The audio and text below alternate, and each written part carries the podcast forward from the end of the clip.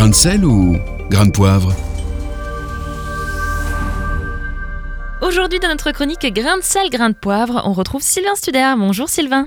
Bonjour Lisa, bonjour Nathanaël. Alors Sylvain, selon vous, euh, la Covid-19 est le pain béni des banquiers, le virus tombé du ciel qui va servir la précipitation de leurs projets. De quoi s'agit-il exactement Sylvain?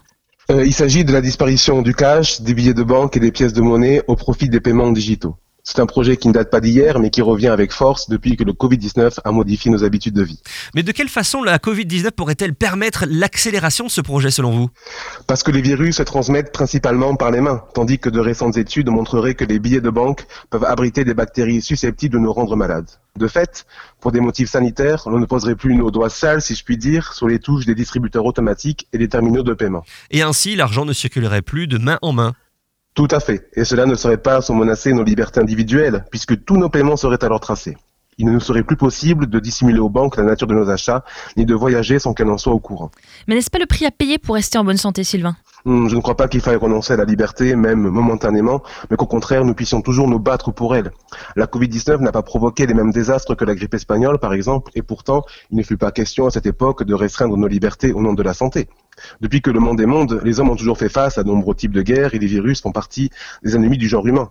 Il faut toujours lutter contre eux, mais il ne faut pas apprendre à vivre avec eux. Euh, Donc pourquoi euh, l'oligarchie bancaire aurait-elle intérêt à vivre avec le coronavirus? Pour faire des économies, naturellement. Il faut savoir que le bon fonctionnement et l'alimentation des distributeurs automatiques coûtent aux banques plus de 2 milliards d'euros par an, alors que dans le même temps, les paiements par carte bancaire leur permettent de toucher des commissions et donc de s'enrichir. D'ailleurs, les distributeurs à billets sont de moins en moins nombreux. Bien sûr, aujourd'hui, on ne s'en rend pas encore compte puisqu'ils restent omniprésents, mais dans quelques années, ils pourraient se raréfier. Dans quelques années, c'est-à-dire?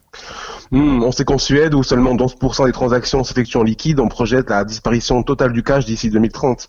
Mais la venue, la venue du coronavirus pourrait bien changer la donne. Le monde a tellement changé en l'espace de quelques mois qu'il faut désormais s'attendre à tout. Qui sait, dans un ou deux ans, le cas pourrait être franchi et ça serait une nouvelle prophétie apocalyptique qui tendrait à s'accomplir. Laquelle? Celle de la marque de la bête, qui sera alors inscrite sur la main ou sur le front de quiconque l'acceptera et sans laquelle il ne sera plus possible d'être un membre actif de la société de consommation. De la carte digitale à la dite marque, il n'y aura alors plus qu'un pas. Merci beaucoup Sylvain Studer. Merci à vous. Réécoutez, partagez. Tous vos replays sont sur farfm.com.